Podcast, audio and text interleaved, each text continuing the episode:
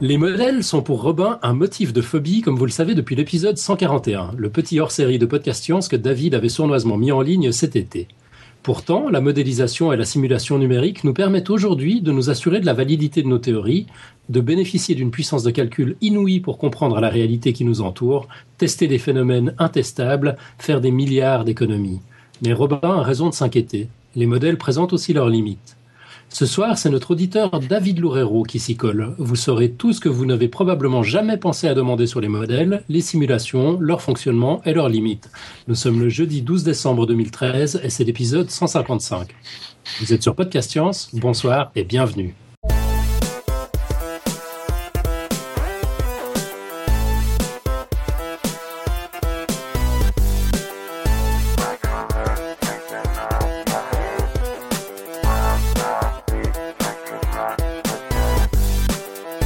Au sommaire de cette émission, Le dossier de David Loureiro sur la modélisation et la simulation numérique. le teaser de Marie de l'émission de la semaine prochaine, Une côte, un rapide retour sur l'émission de la semaine dernière, un petit plug, et les dessins habituels de Nicotube, s'il arrive euh, à temps. ouais, s'il se décide à venir, parce que là, il est, il est au bureau, il fait semblant de travailler, mais peut-être qu'il va finir par dessiner. Euh, petit tour de table, donc pour présenter tout le monde. À Limerick, on a David, euh, qu'on va appeler Xil ce soir pour éviter les confusions. Salut Xil. Tout à fait, salut. À Paris, on a donc Nicotube de loin. Je sais pas s'il dit bonjour. Il dit bonjour, Nicotube Et sois gentil, donne la papate, dis bonjour. Non, il dit pas bonjour. On a Robin, et puis Robin m'héberge. Je me trouve aussi à Paris. Salut Robin. salut. Et puis à Lyon, on a notre guest star d'un soir, notre auditeur David Loureiro. Salut David, bienvenue. Salut Alan, bien bonjour à tous. Euh, David, tu peux donc nous on, on te connaît à force de d'échanger sur Twitter, mais tu, tu peux te présenter en quelques mots, nous dire euh, où tu es, ce que tu fais, ce que tu fais dans la vie? Euh, eh ben, je fais presque comme Nicotube. Je dirige une start-up que j'ai créée avec deux chercheurs avec qui j'ai travaillé quand j'étais encore ingénieur. Et j'ai une formation en mathématiques appliquées. Donc, euh, c'est aussi un peu pour ça que, que ce genre de sujet m'intéresse. J'ai plus trop l'occasion de les aborder dans le cadre de mon travail. Donc, euh, ça me fait l'occasion de replonger dans les choses que j'avais pas vues depuis longtemps. Ok. Bon, on, les- on- on les critique beaucoup, ils nous fatiguent énormément, mais au fond on aime bien les matheux quand même sur Podcast Science. Ouais, je me permettrai pas de dire que j'ai quand même le même niveau en maths que, que ceux qui y a autour de la table, mais, mais bon. Bah, Suivant lesquels tu cours pas Oui, de grands risques. Alan, je, je pense que... Ouais, c'est ça. bon, nous on sait, on sait faire une addition quoi. Arrêtez de croire que je suis le fort en maths. C'était c'était drôle d'ailleurs. En arrivant chez Robin, euh, j'ai parcouru la liste des noms sur, euh, sur les sonnettes. Il y avait un gallois. j'ai failli sonner là.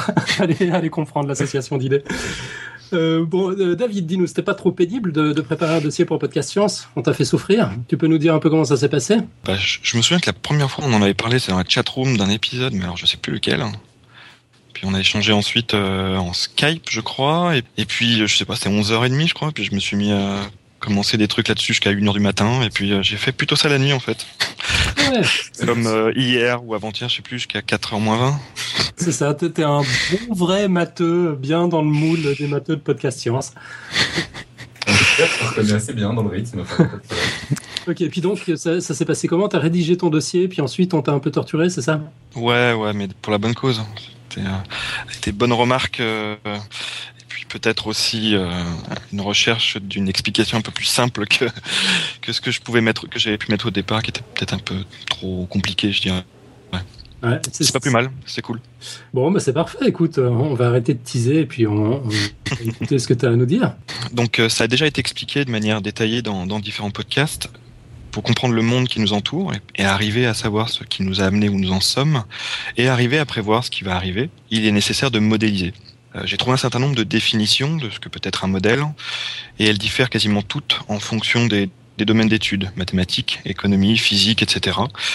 Ce qui en ressort de mon point de vue, c'est que le but du modèle, c'est de représenter la réalité en éliminant les détails difficiles à reproduire ou n'étant pas importants pour euh, la simulation ou la résolution des problèmes qu'on- sur lesquels on travaille, et en se concentrant sur les éléments qu'on juge importants pour l'étude, notamment dans le podcast, dans l'épisode de, de Robin sur les objets mathématiques.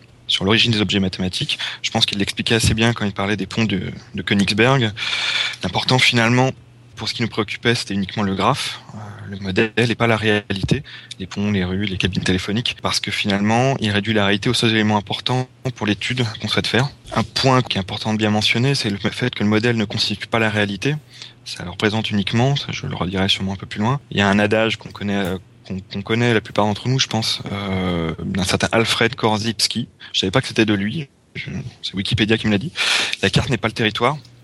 Euh, donc je pense que ça représente bien cette idée que le modèle n'est pas n'est pas la réalité. C'est pour ça que les modèles n'ont pas forcément besoin d'être le plus précis possible ou intégrer tous les phénomènes possibles et imaginables. Pour étudier le comportement d'un fluide, par exemple, donc en l'occurrence c'est l'air, autour d'une aile d'avion, on s'intéresse uniquement à l'écoulement de l'air autour du, du, profil de l'aile. Euh, la forme globale tridimensionnelle de l'aile, c'est pas forcément ce qu'il y a de plus important. Ainsi, euh, le modèle va être, ça va être notamment une coupe transversale de l'aile autour de laquelle l'air va s'écouler. Mmh. On va ensuite observer le, le comportement de, de l'écoulement et en fonction de différents paramètres, donc principalement la vitesse de l'air, la vitesse de l'avion par rapport à, à l'environnement, l'altitude, la forme de l'aile et d'autres conditions un peu plus euh, un peu plus complexes, ce qu'il y a de la pluie, euh, etc. Et donc finalement, le modèle, euh, dans ce cas-là, il va être constitué du profil de l'aile en lui-même et des lois qui vont régir le, le fluide, l'air en l'occurrence, mmh. qui va s'écouler autour de cette aile parce qu'en fonction des, des, régimes, entre guillemets, quand on parle euh, d'un avion, on va pas avoir les mêmes lois, même si c'est toujours le même profil d'aile. Et donc le comportement de, de l'air va pas être le même. Il est important de comprendre aussi que les modèles ont leur domaine de validité. De la même manière que la relativité générale et la mécanique quantique ont leur domaine d'application respectif, au-delà desquels elles ne s'appliquent plus. Donc c'est un peu ce que, ce que je venais juste de dire. Euh, les modèles permettent ainsi l'étude de la réalité dans un cadre défini, dans lequel ils la représenteront bien, et dans lequel nous aurons des données qui les valideront. Et c'est grâce à cette validation qu'on pourra considérer les modèles fiables. Ils permettront de reproduire les phénomènes réels dans ce cadre défini, bien sûr, et ils pourront être utilisés pour la simulation et la prédiction. Euh, donc, euh, comme comme Alan l'a dit, c'est vrai qu'il y a eu il y a eu un échange dans un dans un hors série sur les modèles. Est-ce que vous avez un point de vue? Donc euh, c'est non mais c'est juste enfin c'est ce que tu viens d'expliquer. Quand Alan parle de, phobie de modèles, c'est pas vrai du tout. J'ai pas du tout une phobie des modèles. J'ai une phobie des gens qui pensent que leur modèle est la réalité ou décrit parfaitement la réalité, c'est tout. Et ce que tu viens de dire, euh, c'est moi ça ça me va très très bien. On fait des modèles et on dit dans une certaine mesure, ça fonctionne, mais juste dans une certaine mesure. Et après, la question, c'est dans quelle mesure, dans quel cadre, jusqu'où, etc., etc. Et, euh, et voilà, donc c'est vrai que le modèle ne décrit euh, une situation que dans euh, du point de vue qui nous intéresse et dans un certain, avec une certaine limite. Donc c'est juste ça. Sinon, j'ai aucun problème avec avec les modèles, en fait perso, bah, ce, que, ce qui va m'intéresser, c'est une forme bien particulière de modélisation qui est celle de la sélection naturelle. Mais euh, ben, je rejoins tout à fait ce que tu précisais sur l'aspect toujours partiel de la nature des modélisations, euh, parce que bah, ça s'applique aussi assez bien à, ces simulats, dans le sens où euh, on va pas du tout simuler de la même manière la sélection naturelle si ce à quoi on s'intéresse, euh, ça va être par exemple la modélisation de l'altruisme, ou si on va s'intéresser à l'évolution de la complexité, ou si on va s'intéresser au commons good, ou ce genre de choses. Et puis aussi, bon, quand on fait ce, ce genre de simu, il va bien évidemment être complètement impossible de simuler des êtres vivants euh, complètement réalistes, euh, avec une modélisation de la physique complètement réaliste. Enfin, on imagine euh, immédiatement que ça demanderait des capacités de calcul qu'on est très très loin d'avoir euh, avec euh, les ordinateurs actuels. Et non, non, seulement ça, mais encore faut-il croire que ça soit possible. Euh, je veux dire, c'est pas évident qu'on peut tout modéliser oui, toi, ça, euh, de, de, façon. Si, si on simplifie, c'est aussi non, mais parce que si on prend tous les paramètres, ce, ce que je veux dire, c'est dire dessus. Au niveau de ce dont je te parle, on n'essaye même pas parce que on, même si c'est possible, théoriquement, je veux dire, euh, c'est évident qu'on n'a pas les, la puissance de calcul pour euh, simuler ce genre de choses. Mais, mais, mais même si c'était possible. Je, je, je... Bon, les amis, vous allez pas on vous va, battre. On, y va, on, y va. Allez, on, on, écoute David, tu peux enchaîner. Donc, l'intérêt des modèles, dès qu'ils sont corrects, c'est de pouvoir permettre différentes choses. Donc, la simulation de, des phénomènes qui sont censés euh, modéliser. Comment est-ce que se comportent ces modèles dans, dans le futur ou comment est-ce qu'ils se comportent quand ils sont soumis à, à des contraintes spécifiques. Ça permet aussi de, de simuler des interactions entre différents phénomènes où il est nécessaire de savoir comment ils interagissent. la météorologie, typiquement, l'étude du climat, on fait interagir un modèle pour l'océan et un modèle pour l'atmosphère. Et, et l'idée, c'est de savoir comment justement, voilà, l'océan va interagir sur le sur le temps, typiquement. Ça permet aussi de valider que les modèles représentent bien ce qu'ils sont censés modéliser, parce que voilà, on peut avoir un modèle le plus beau du monde euh, si les simulations qu'on réalise avec lui nous donnent des choses qui sont totalement, euh, euh, totalement farfelues. Bah, finalement, euh, il modélise pas si bien ce qui est censé modéliser. Donc, comme l'explique Wikipédia, en fait, ce qu'on appelle une simulation, ça correspond à l'ensemble formé par le modèle, les paramètres et les contraintes et les résultats obtenus. On va dire qu'il y a deux grands types de modèles. Il y a les simulations qu'on appellera analogiques, qui en fait correspondent à, des maquettes, des prototypes, comme les essais ou les tests et les manœuvres. Et puis on a euh, d'autre côté des simulations dites numériques qu'on fait sur l'ordinateur.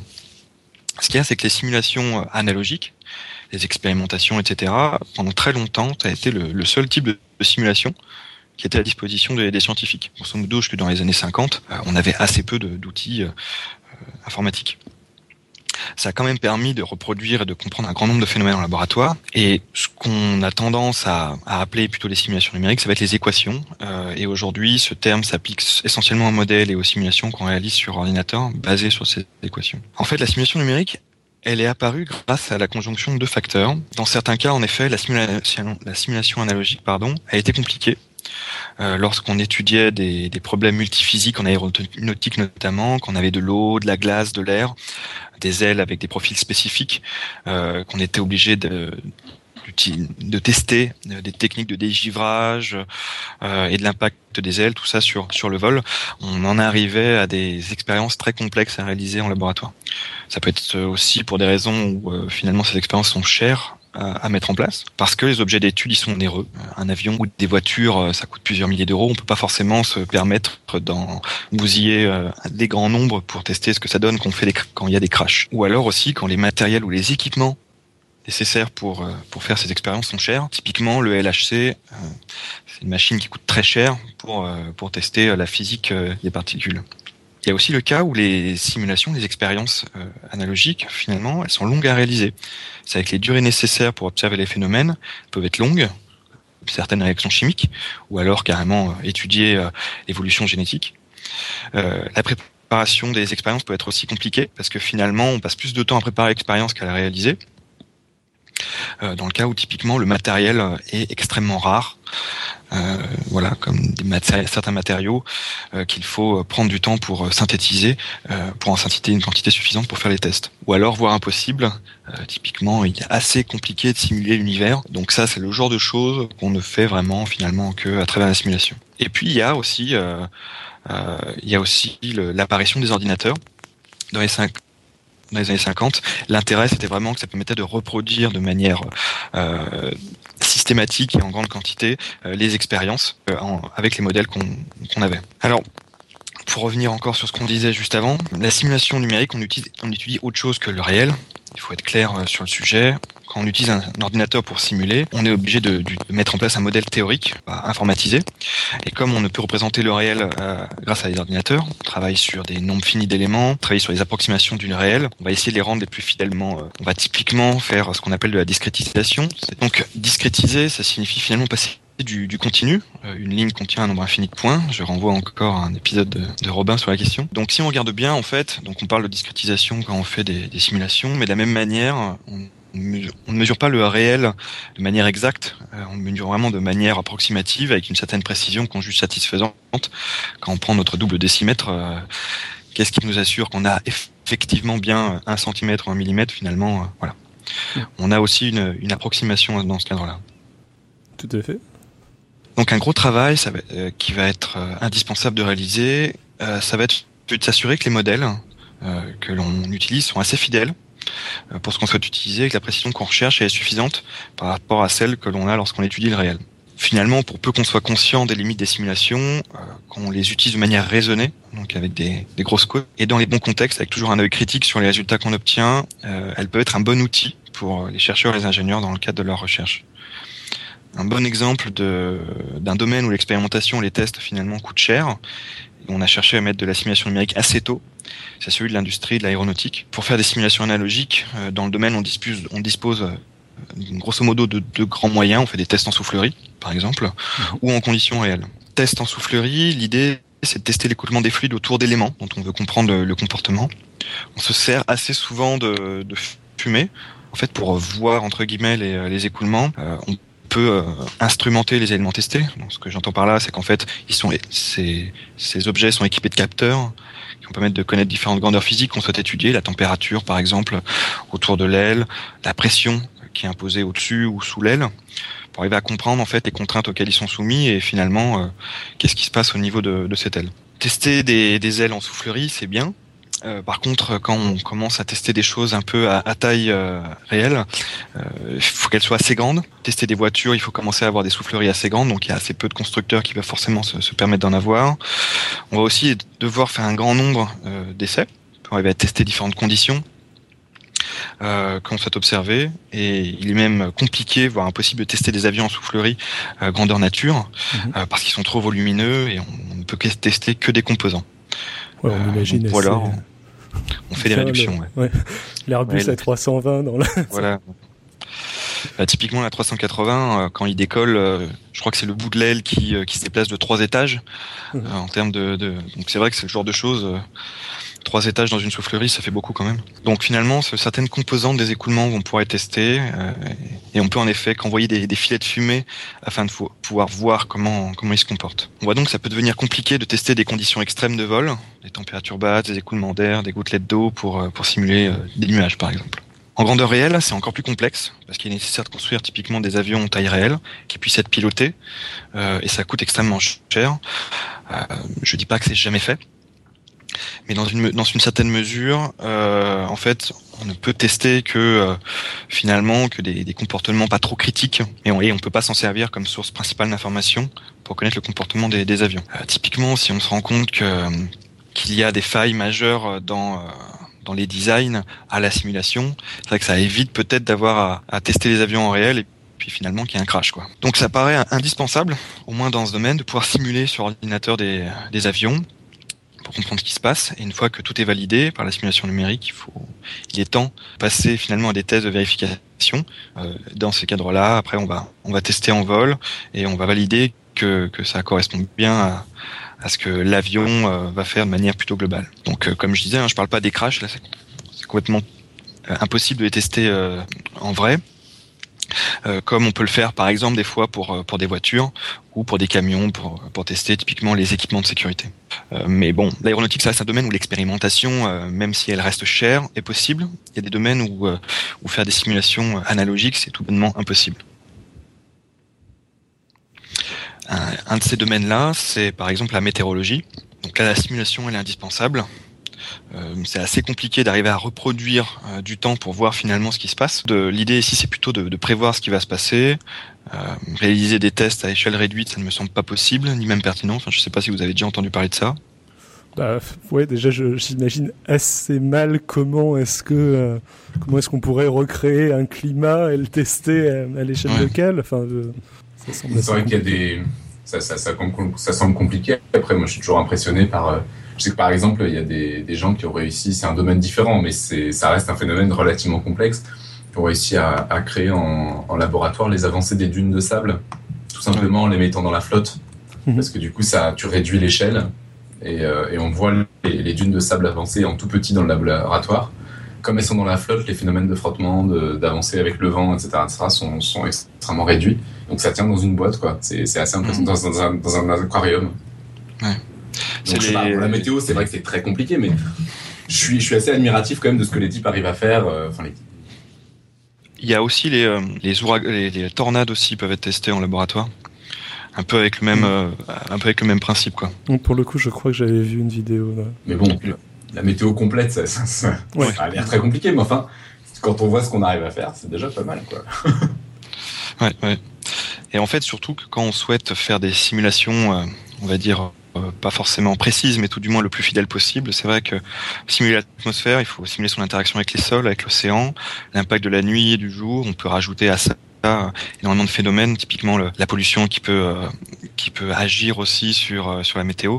Donc voilà, il y a pas mal de choses qui peuvent être qui peuvent être intégrées dans les modèles. Alors quand on parle de météorologie, c'est vrai qu'il y a certaines personnes qui tiquent un peu, qui disent que c'est pas une science. C'est vrai qu'on observe souvent chez notre cher présentateur des annonces catastrophiques de pluie euh, en Bretagne et puis il y a toujours un Quimpérois qui, qui vient nous dire bah non finalement il faisait euh, il faisait grand beau ce jour-là ils en aura la crêpe. Et, et c'est vrai que euh, les prévisions au-delà des 24 heures au moins 3 jours voire plus ça devient compliqué. On verra un peu plus loin pourquoi.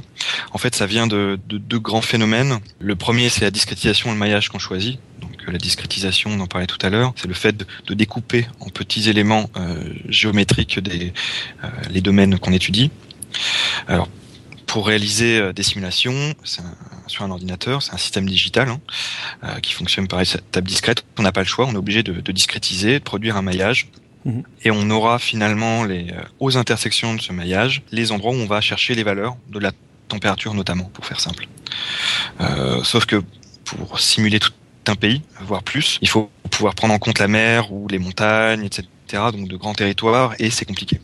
Et euh, afin de faire vite, finalement, euh, assez souvent, la distance entre deux points où on veut savoir la température, par exemple, euh, ça peut être de plusieurs kilomètres. Le problème, c'est qu'on a assez souvent des microclimats qui peuvent avoir des impacts forts, ou des orages, par exemple. Et, finalement, pour résoudre cela, on va faire ce qu'on appelle de la paramétrisation de mailles, c'est-à-dire qu'on va ajouter des bouts de, de modèles à des échelles plus basses, qui vont prendre en compte certains phénomènes donc, comme on disait, les orages, par exemple, ou des aspects euh, plutôt liés aux montagnes avec des euh, avec un côté où il fait plus froid, le côté où il fait plus chaud. Donc voilà, certains phénomènes de ce type. Est-ce que ça peut être des trucs genre la pollution d'une ville ou ce genre de choses ou On peut intégrer beaucoup de choses. On peut intégrer énormément de choses. Ouais, en effet, il y a, y a, ce genre, il y a, y a, ça par exemple. Ouais. Je sais pas si, enfin, si si, si tout le monde a suivi pour l'instant, mais je Ouais, jusque-là, hyper clair, pas de souci. Semble assez clair. Il pleut toujours en Bretagne, je pense que c'est ça qu'il faut retenir. Donc, ouais, il y a d'autres stéréotypes comme ça. Il y a Saint-Etienne, pas très loin de Lyon, et euh, c'est souvent ce que disent les Lyonnais, c'est que quand on rentre dans le, dans le, dans le département, euh, eh bien, en fait, on a un mur de brouillard, et puis la neige, et que c'est pour ça qu'ils sont tristes, les gens à Saint-Etienne, mais bon, c'est, là, je troll un peu mes amis stéphanois. Fort que Tchernobyl qui passe pas la frontière, ça. Hein. voilà, ouais, c'est pareil. Donc, je peux vous donner des ordres d'idées de, de maillage. Tout à l'heure, je parlais de, de plusieurs kilomètres. Donc euh, pour euh, pour faire de la météo, ce que nous dit Wikipédia, il y a, y a grosso modo euh, différents organismes qui font des, simulations. Il y a l'IFS notamment, Integrated Forecasting System, qui est créé par le Centre européen de prévision météorologique. Donc situé à Reading en Grande-Bretagne. Il donne une prédiction pour l'Europe avec une maille mondiale. Donc la maille, ce qu'on entend par maille, c'est la taille en fait euh, de, du côté d'un élément. Donc si on discrétisait une droite en l'occurrence, ça serait la distance entre deux points. Mhm. Donc elle fait 25 km de côté. Donc euh, vous voyez ce que ça fait quand même Ça fait des sacrées distances. Donc, oui. on, a une idée de la température tous les 25 km en gros, c'est ça? Voilà, ouais, mhm. ouais, On a on a les paramètres tous les 25 km. Donc Météo France de son côté, ils utilisent plutôt trois modèles numériques en fait qui s'emboîtent entre guillemets euh, parce qu'ils sont à des échelles différentes. Mhm. Le premier c'est Arpège, euh, qui est un acronyme pour Action de recherche petite échelle grandes échelles.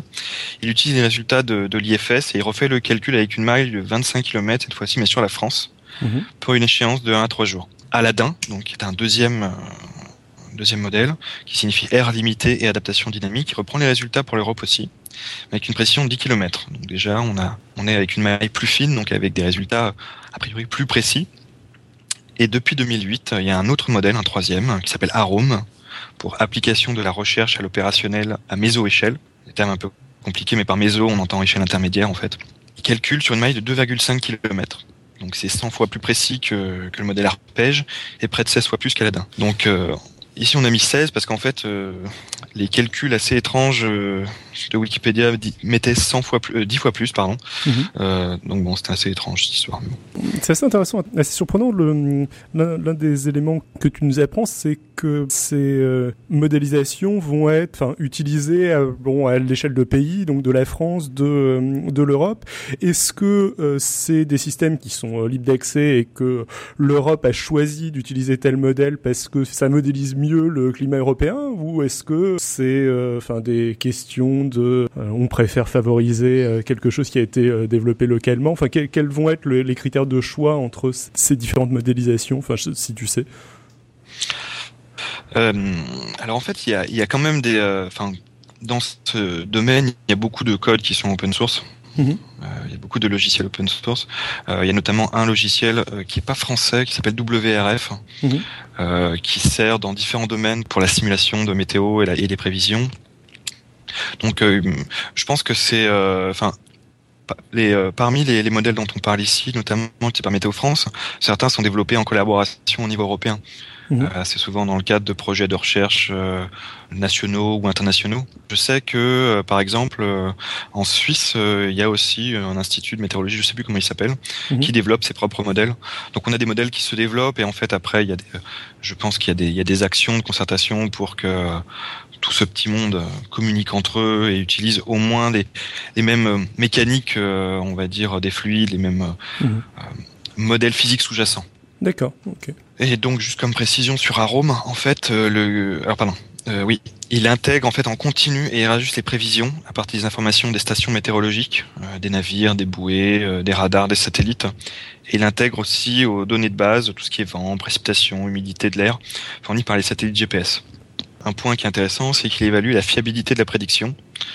et, et il y aura un lien aussi dans le dans le dossier sur un récap sur les trois modèles, peut-être un peu plus un peu plus en détail mhm. euh, sur euh, sur un peu comment ils fonctionnent et ce qu'ils permettent de faire. Donc ça c'était un, premier point, donc c'était tout ce qui était discrétisation et le maillage euh, et le maillage choisi. Et en fait il y a un autre point aussi qui qui peut être problématique dans les prévisions météorologiques, c'est ce qu'on appelle la, couverture en données du domaine considéré et les erreurs sur les mesures de ces données. En fait, si on regarde, donc il y a un fort impact euh, de, des océans sur l'atmosphère, et donc dans les prévisions météorologiques. Et ce qui se passe, c'est qu'en fait, les zones géographiques terrestres, elles sont beaucoup plus couvertes avec des, euh, bornes pour euh, des anémomètres, etc., des thermomètres pour connaître les températures. On a donc plus de données. Donc une plus grande précision dans les conditions initiales qu'on utilise pour pour faire nos simulations, parce que l'idée c'est quand même on a des conditions initiales, donc les températures à l'instant T, et on essaye de savoir basé là-dessus et sur tous les modèles qu'on prend, quelle va être la température 24 heures plus tard, deux jours plus tard, etc. Et ce qui se passe, c'est que dans les océans, c'est beaucoup plus compliqué. Même avec les informations qu'on a, avec les balises en mer, finalement, on se retrouve avec beaucoup moins de données. Un point important à savoir quand on fait de la simulation temporelle, pour euh, les prévisions météorologie, euh, c'est qu'on fait évoluer des systèmes en fait à partir de conditions initiales. Et donc plus les conditions initiales sont précises, plus le résultat final sera précis. Et inversement.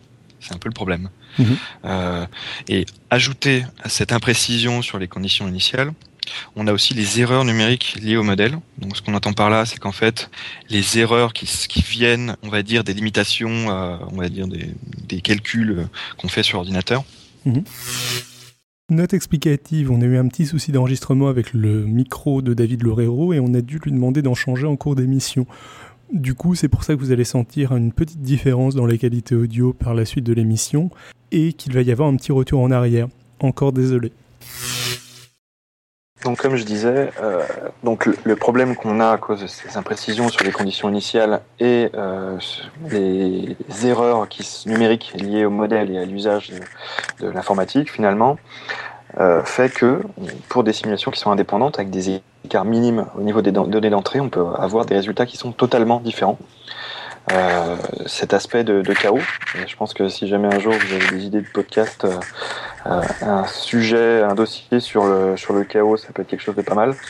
T'as envie de t'y coller Ou, Oui, bah non, bah, Robin. Cela dit, si t'as envie de le faire, tu le fais. Hein, mais moi, il est prévu dans ma tête depuis un bon moment. Mais j'ai acheté le, le, livre de James Blake sur le chaos quand je le lirai, que j'aurai fini, pourquoi pas, mais avant. Bah, pour un truc plus simple, sinon il y a une vidéo qui circule sur internet, une série de vidéos sur le chaos J'en avais parlé, je crois, une fois. Et TNG, c'est. Euh, Le seul truc que je sais, c'est ce qu'en ce dit euh, Jeff Goldblum dans, dans Jurassic Park. Ah, alors là, j'avoue, je n'ai toujours pas vu Jurassic Park. je, me demande si Jonathan l'avait pas évoqué d'ailleurs. Euh. Oui, oui, il en avait parlé, ouais. Donc cet aspect de, de, chaos, il a notamment été mis en exergue par Poincaré pour la simulation à Encore euh, du système solaire en 1890. Donc il y a une jolie histoire justement sur, sur la question. Et puis par Edward Lorenz pour la météo en 63. Hum, tu peux pas laisser planer le suspense que ça. Comme ça, faut que tu nous racontes l'histoire en question. Ouais, en fait, Poincaré il avait publié un, un mémoire qui s'intitulait Sur le problème des trois corps et les équations de la dynamique. Il a notamment eu le prix du, du roi Oscar, le roi de Norvège et, et de Suède, et passionné de, de mathématiques. Mhm. Et en fait, ce qui se passe, c'est que ce, ce mémoire comportait une erreur qui a, détec- qui a été détectée par un mathématicien, Fragmen, et euh, alors qu'il préparait le manuscrit pour l'imprimeur. Et en fait, ça a obligé Poincaré à faire de, de gros remaniements dans son mémoire et euh, a aussi remboursé les frais d'impression du premier mémoire. Et en fait, c'était une somme qui était supérieure, donc ces frais, euh, au prix qu'il avait reçu. Et donc, euh, bon, ça s'est pas arrêté là parce que finalement, euh, l'erreur a, amené finalement la découverte d'un chaos potentiel caché dans les équations de la dynamique. Et finalement, le, système solaire n'est pas aussi stable qu'on pensait, euh, tout du moins la modélisation. Et donc, euh, c'est un peu grâce à cette erreur dans son manuscrit qu'on a, qu'il y a eu des gros développements autour de, autour de tout ça. Quoi. À découvrir des choses autour du chaos d'une manière chaotique, je trouve ça particulièrement ironique et, et bien trouvé. Et en fait, le Edward Lorenz, euh, qui a notamment vu ça dans, les, euh, dans le domaine de la météo, alors c'est, ça n'a rien à voir avec le Lorenz des invariants de Lorenz dans la réalité, dans la euh, relativité générale. En fait, il est à l'origine aussi d'une métaphore sur le papillon, donc euh, l'histoire du, d'un battement d'aile de papillon à, à Rio qui provoque une tempête à New York. En fait, c'était lui. En fait, il avait dû faire des, simplifications euh, à cette époque-là pour, euh, pour arriver à faire des simulations de météo et ça avait abouti à la, découverte de ce qui s'appelle les attracteurs étranges. Donc, euh, autre chose assez connue dans, dans, le domaine de, de la théorie du chaos. En fait, l'idée, c'est que presque toutes les conditions initiales qu'on prend pour faire, des, pour faire des simulations dans ce cadre-là se retrouvent attirées dans un schéma qui sera toujours le même, pourtant pour savoir pour une étape donnée en fait à quel endroit du schéma on se trouve. Il y a d'ailleurs une jolie façon de, de le dire que j'ai trouvé sur, sur un site que, que vous pourrez trouver. C'est d'où qu'on parte, on se retrouve toujours sur l'attracteur. C'est le côté prévisible de l'évolution. Où se retrouve-t-on exactement sur l'attracteur? Il est impossible de répondre à la question. C'est le côté imprévisible de l'évolution. Je trouvais, euh, je trouvais cette façon de le dire assez sympa. J'ai euh, une autre façon, juste si je peux me permettre, c'est- c'est c'est- c'est vraiment le hasard. Enfin, si on fait un épisode sur le chaos, ça sera que là-dessus. Donc, euh, mais euh, l'idée est de dire, je sais en gros combien d'orages il va y avoir, je sais en gros combien de fois je vais voir tel ou tel événement paraître. Le seul truc que je sais pas, c'est dans quel ordre ça va se passer. Quoi. Ouais, bah, moi je vois plus euh, les attracteurs façon euh, automate cellulaire, euh, du, du coup, le- mais euh, ouais, ouais, enfin, le- je- j'aimais j'aimais bien l'image de, de- de David euh, juste avant. Parlez pas de moi. hein. Oui, enfin, pardon. Et c'est vrai que c'est vrai que les, enfin, je trouve qu'elle qu'elle explique bien le, le truc. ouais, c'est vrai. Et donc, euh, pour compenser toutes ces sources d'erreurs, il y a une nouvelle approche qui a été mise en place, c'est ce qui s'appelle les prévisions d'ensemble. Ici, il est question de faire varier les conditions initiales, justement, dans le domaine d'incertitude des mesures qu'on peut faire, et des modèles disponibles afin de pouvoir, comme euh, l'explique Wikipédia, permettre de quantifier la prédictibilité de l'atmosphère et d'offrir une marge d'erreur statistique sur les prévisions.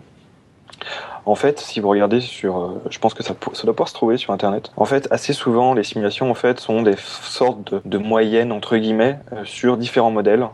Euh, on regarde quels sont les phénomènes qui apparaissent le plus dans différentes simulations et on les, on les reprend dans la simulation qu'on va ensuite proposer, soit aux téléspectateurs à 20h le soir sur TF1, euh, soit finalement aux gens qui se servent des, euh, des prévisions météorologiques pour, pour leur métier. Pour info, en fait, trois chercheurs, dont un très connu, donc Charney, euh, Fjordtoft et von Neumann, réussi la première prévision numérique du temps par ordinateur. Et les premiers programmes de prévision numérique euh, opérationnels furent instaurés au début des années 60, donc notamment avec Edward Lorenz en 63. Donc voilà, là c'était une petite digression sur la météo et, euh, et l'intérêt des, des, simulations dans le domaine. Un autre domaine qui, je pense, illustre bien la, le besoin, c'est aussi la cosmologie. Mmh. Donc ici, le but, c'est vraiment de, de comprendre l'évolution des galaxies, la mécanique céleste, etc. Un bon exemple, c'est typiquement de comprendre la forme des galaxies, notamment ce qui se passe quand deux galaxies se rencontrent, comme euh, Andromède et la Voie lactée le feront dans, dans pas mal d'années. Et à part la simulation, la seule solution qui serait possible, mais euh, ça serait d'attendre 4,5 milliards d'années et de prendre des photos pour voir ce que ça donne. Ouais, ça, ça moi, ralentirait quelque peu le rythme des découvertes scientifiques sur le, sur le sujet. Quoi. Mmh. En effet. J'imagine à peine les, euh, la, la, recherche du boson de Higgs si on attend à chaque fois que la réaction se passe.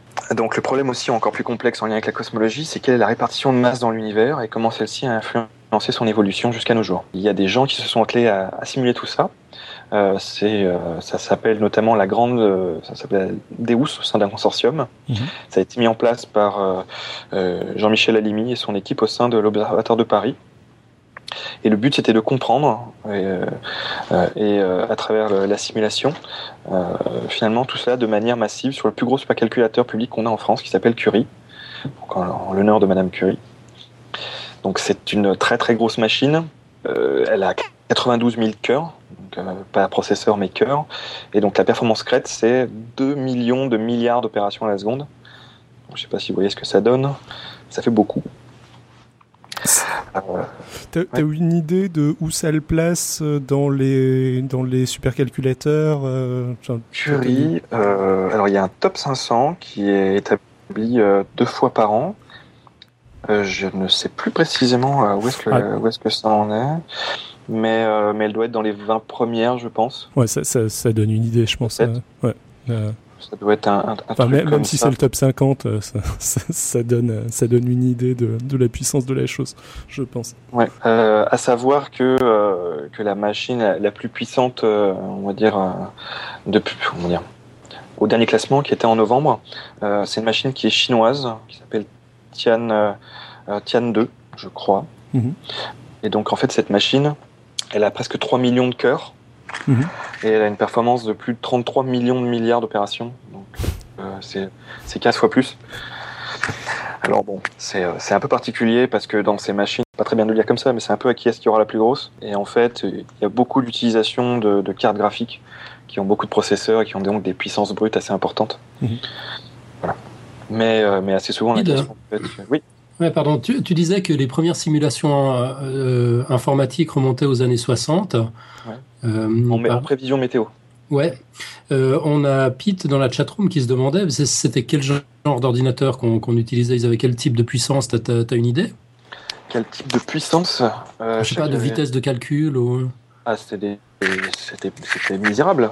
Enfin, en tout cas, par rapport à ce qu'on a aujourd'hui, ouais, c'était très très très peu. Je pense que même, euh, à mon avis, euh, une calculette aujourd'hui ou un smartphone est largement plus puissant que ce qu'ils avaient à Je l'époque. pense aussi, ouais, je pense aussi. Ah ouais, J'ai- récupéré dans le genre euh, truc de dingue euh, des, des, les sortes des premières euh, disquettes, plus ou moins, si on peut appeler ça une disquette, où en fait on voit les bits.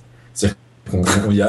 non, c'est incroyable. C'est des trucs C'était qui Robin, monsieur dame. Non, non, non, non, mais c'est incroyable, j'ai récupéré ça. T'as des fils de cuivre, t'as un quadrillage en fil de cuivre, et chaque croisement de fil de cuivre, en fait, c'est soit 0, soit 1. Et c'est... Tu vois les bits. c'est complètement dingue. Bon, c'était pas une disquette ce truc-là. Bah C'était- si, si, c'était un truc sur lequel tu stockais de l'information. Les premiers ordinateurs, les c'était pas des transistors, c'était des, euh, c'était des ampoules. hein. Ah ouais, non, non, mais c'est les vraies incroyable de voir ça. Tu, tu vois la... T'as aussi les, les cartes, euh, enfin les, les bandes imprimées, euh, genre, genre, euh, comme les machines pour faire de la musique, quoi. Oui, les, les, les, les cartes per- perforées, ouais. Les cartes perforées, merci. C'était Ouais. pas une disquette, nous dit euh, Undef dans la chatroom, c'était une mémoire à tort. T-O-R-E-S. C'est possible. Je sais pas comment ça s'appelle. mais Je vous fais confiance. ça. Ouais, mais je dois avoir du matériel, mais si ça m'intéresse, je ferai un, je peux faire un sujet, je pense, sur la- l'histoire de l'informatique. Il y a des trucs sympas hein, là-dessus. Faut montrer des Ok. images, c'est fou. Ce sera à Ouais. 16h, il n'y a plus qu'à fixer la date. Tu, tu, en plus, c'est le rendu du dossier qui est à 16h. C'est vrai, ouais, c'est vrai. Donc euh, en fait l'idée de cette simulation dont je parlais, euh, Deus, euh, c'était de simuler donc tout l'univers euh, depuis le Big Bang jusqu'à maintenant avec trois scénarios. Donc euh, je vais aller dans des trucs un peu qui étaient l'apanage de Mathieu à une époque. Donc ils avaient des, des scénarios en fait euh, de, de matière noire. Donc le premier s'appelle lambda CDM. C'est là où on, on considère que la relativité générale a- a- utilise la constante cosmologique. Euh, c'est alors l'équation d'état cosmologique, euh, on la considère constante. Euh, ce qu'on entend par là, c'est qu'en fait, pour simplifier, le ratio qu'on a entre la pression et la densité d'un fluide considéré parfait qui remplirait l'univers vaut moins 1. Donc, bon, voilà. Grosso modo, en fait, c'est ce qu'on entend par là. On considère que la constante cosmologique est constante. Mhm. Et on utilise de la, manière, la matière noire froide. Donc en fait, c'est pour ça que c'est CDM, c'est Cold Dark Matter. Euh, c'est une théorie améliorée à partir de celle du Big Bang. En fait, l'idée, c'est de dire que euh, la majeure partie de la matière de l'univers serait constituée d'éléments non observables par le rayonnement électromagnétique, donc noirs, et euh, que les constituants se déplacent lentement, donc froides. Voilà. Donc pareil, il y a des liens sur, si vous voulez en savoir plus, et puis il y a l'excellent épisode de Mathieu sur la question. Euh, il y avait aussi un, oui, un modèle à base de quintessence. donc en fait ici on considère une, énergie noire plus générique. elle évolue. L'idée en fait c'est qu'elle elle n'est pas constante. Elle évoluerait au cours du temps. donc l'idée c'est qu'en fait on a un champ scalaire avec une équation d'état qui est dynamique. et on a aussi de la matière noire froide. D'accord. Et le troisième modèle qu'on utilise, c'est un modèle d'énergie fantôme. Donc c'est dérivé du modèle de la base de, base de quintessence. Et, euh, en fait, l'équation d'état est satisfaite pour une valeur inférieure à moins 1. Et en fait, dans ce cas-là, euh, l'énergie fantôme, euh, on a un univers qui aboutit à ce qu'on appelle un big rip.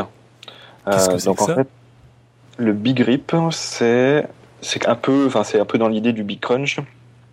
C'est-à-dire que toute la matière, en fait, elle est, euh, euh, elle est détruite. Alors, pas comme dans le Bit Crunch, parce que tout est, réduit à une singularité. Euh, mais, en fait, ce qui se passe, c'est que l'énergie, l'énergie noire se met à, augmenter mhm. indéfiniment, de manière exponentielle, dans un temps fini. Et finalement, cette énergie devient plus forte euh, que la gravité, elle devient plus forte que, euh, que les forces électromagnétiques, que euh, les interactions faibles, les interactions fortes. Et finalement, la matière est détruite dans ses, composants les plus, les plus élémentaires. D'accord. Et donc en fait, cette simulation, donc l'idée c'était de simuler presque 550 milliards de particules donc ils ont utilisé 76 000 cœurs et près de 300 téraoctets euh, de mémoire vive. Donc ça fait 3, euh, un peu moins de 38 000 DVD, donc ça juste pour la mémoire. Et euh, ça a duré pendant l'équivalent de 50 millions d'heures de calcul. Donc si on utilisait un seul process, un seul cœur, on mettrait 50 millions d'heures pour faire le calcul. Donc 5700 ans hein, à peu près. Et, et, donc eux, ils sont arrivés grâce à toute la puissance qu'ils avaient à disposition, à le faire en 28 jours. Euh, donc ils n'ont pas recréé l'univers en 7 jours, mais en 28. Ce qui n'est pas si mal. Euh, donc au final, ils ont généré 1,5 pétaoctets de données, donc c'est 187 000 DVD de données euh, utiles. Donc c'est des données utiles. Hein. En fait, ils en ont généré presque 100 fois plus, je crois, de données qui ont réussi d'être traitées. En fait, toutes ces données, elles vont servir comme entrée à ALMA, au VLT, au futur télescope spatial Euclide, et aussi au radiotélescope qui s'appelle le Square Kilometer Array, sera opérationnel en 2020. En fait, pour ceux que ça intéresse, les données elles sont d'ailleurs disponibles. Je ne sais pas si vous voulez euh, aller les chercher. Alors, ce qu'il faut savoir, c'est que, euh, euh, comme c'était expliqué quand le consortium a reçu le prix Joseph Fourier, donc c'est un prix qui est remis par par Bull, c'est un constructeur de matériel informatique français, et le GENSI, qui est une structure qui regroupe les moyens informatiques dédiés à la recherche en France, notamment. C'est que les détails du calcul notamment le nombre et la taille des plus gros amas de matière existants, ne peut pas être vérifié actuellement euh, par les observations. C'est pour ça qu'il faut attendre que les missions de cosmologie spatiale, Euclide de l'ESA notamment, viennent euh, vérifier tout ça et valider que ce qu'on observe, finalement, correspond plus à tel ou tel modèle. Donc il y a d'autres domaines, euh, comme la météorologie ou la cosmologie, où les limitations ne sont pas forcément physiques.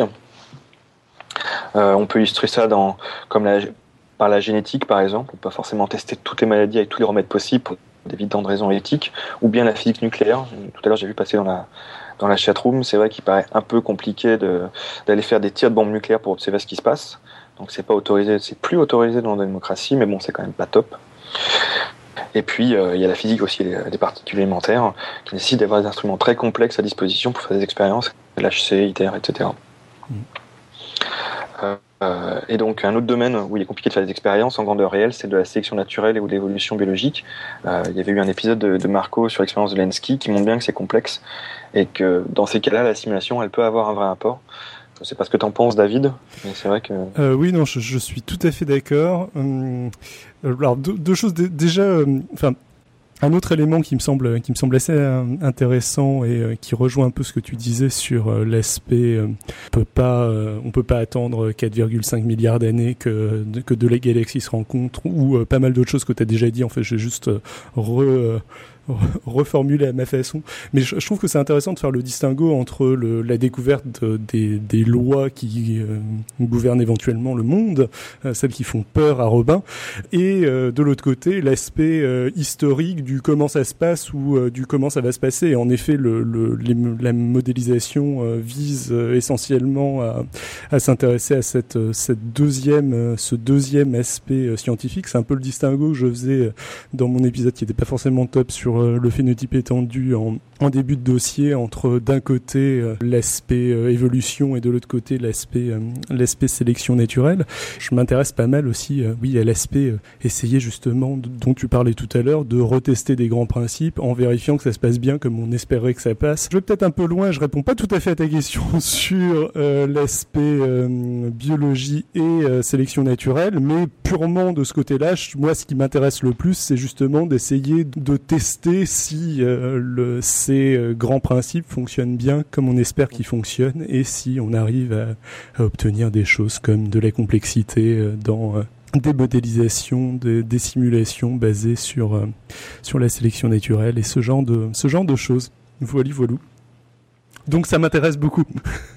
il y, a, y, un autre il y a une autre grande expérience qui a été, qui est un projet stratégique pour l'Europe. C'est le Human Brain Project. Je ne sais pas si vous en avez entendu parler.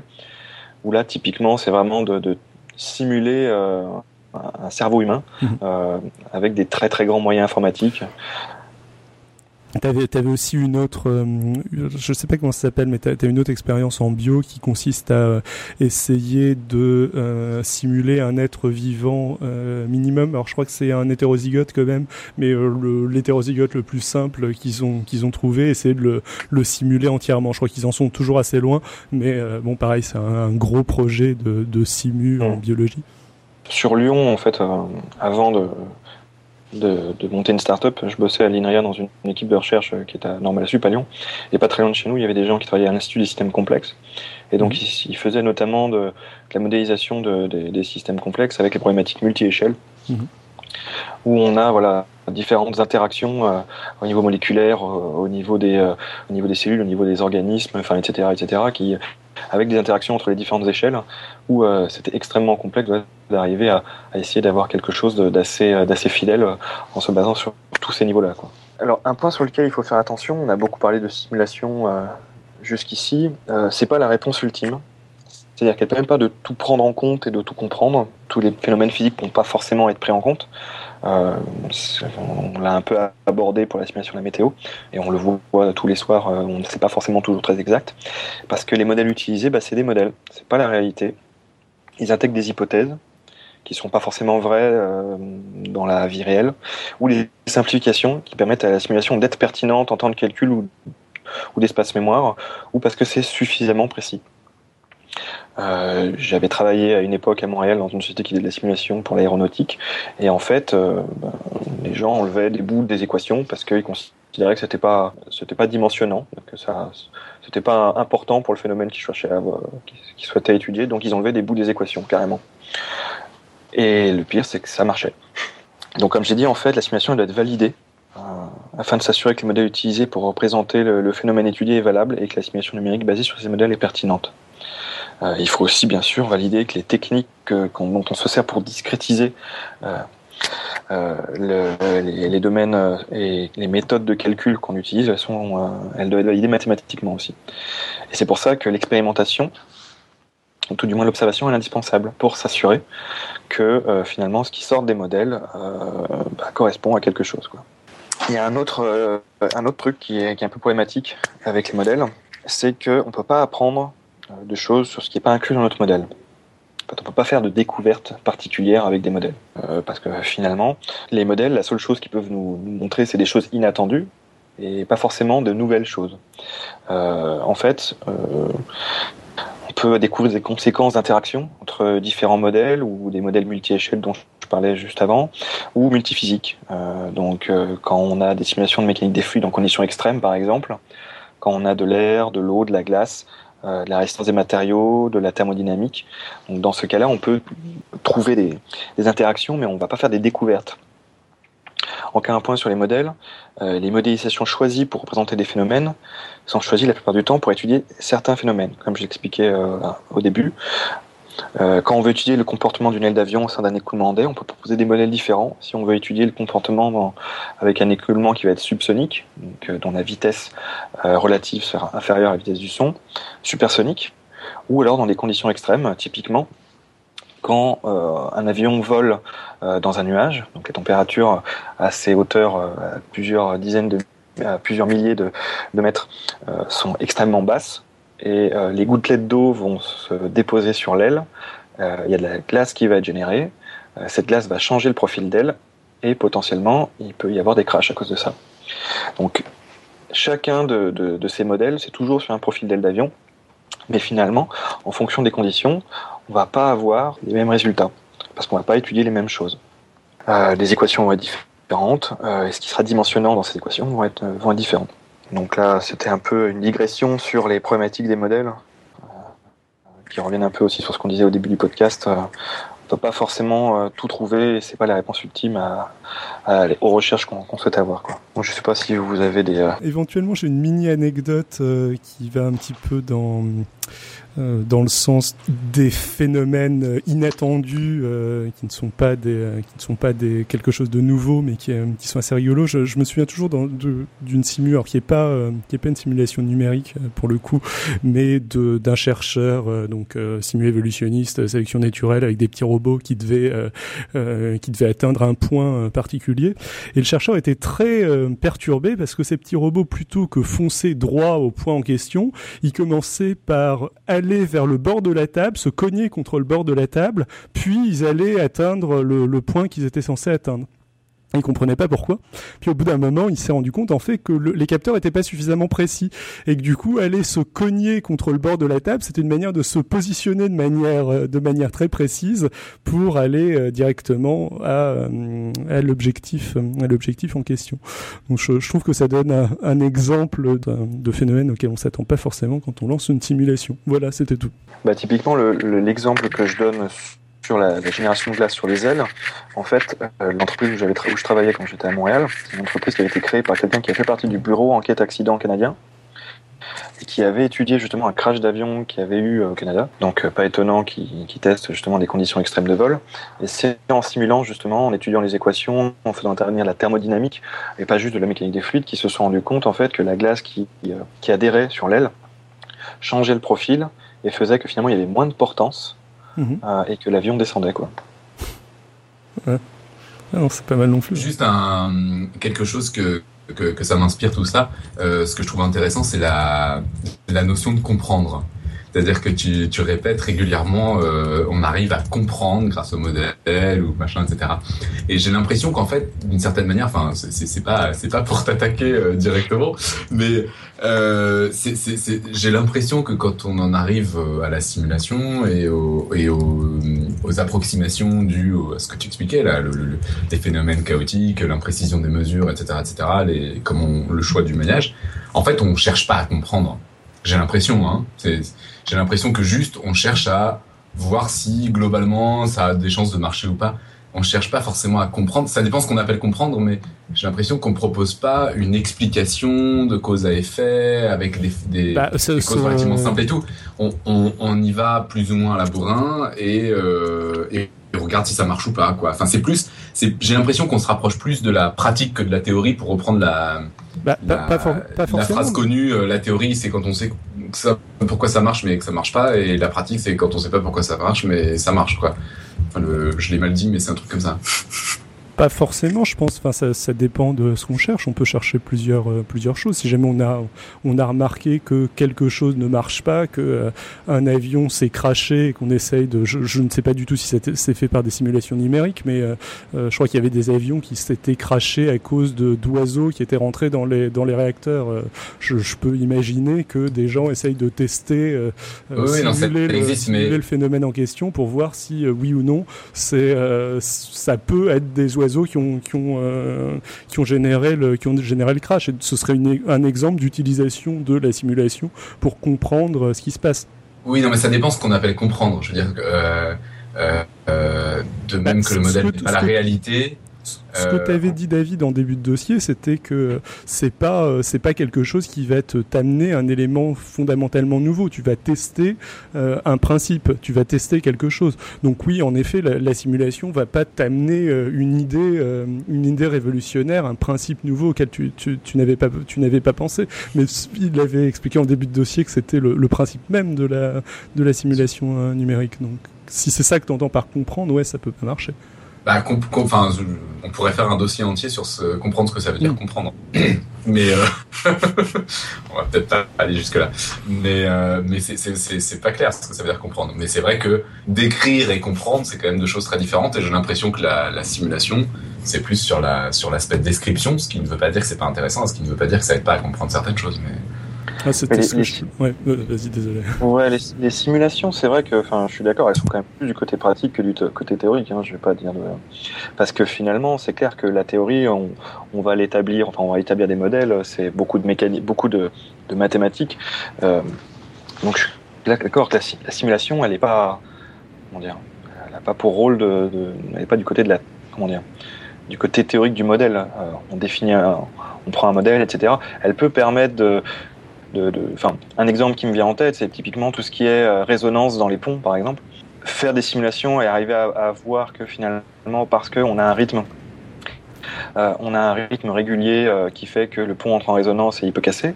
ça, c'est des choses qu'on peut arriver à, observer ou, à simuler finalement, et on peut voir quel est comment est-ce que le phénomène se, réalise.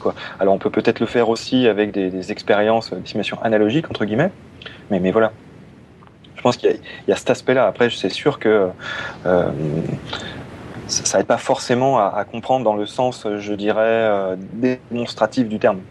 Démonstration du terme. Mmh. Je pense que c'est assez clair et que tu peux reprendre ton dossier. Désolé pour les, nombreuses interruptions. Pour finir, entre guillemets, parce que là, je voulais juste te parler de la première simulation numérique qui fut réalisée. Elle a été effectuée en 53 sous l'impulsion de John von Neumann, un peu tout le temps lui, euh, dans le domaine de la physique nucléaire. Son but, c'était de pouvoir, dans le cadre du projet Manhattan, simuler le comportement des neutrons lors des réactions en chaîne dans des armes explosives basées sur la fission. Donc il est apparu qu'une bonne méthode pour arriver à faire cela, c'était ce qu'on a, appelé à partir de là les méthodes de Monte Carlo.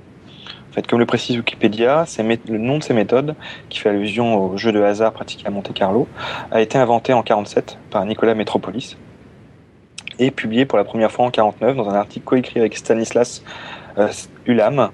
euh, que l'on retrouve notamment dans l'expérience de John von Neumann, euh, et qui s'appelle en fait cette expérience d'ailleurs l'expérience de Fermi, Pasta, Ulam. Fermi était le chercheur, Pasta l'informaticien et Ulam le mathématicien.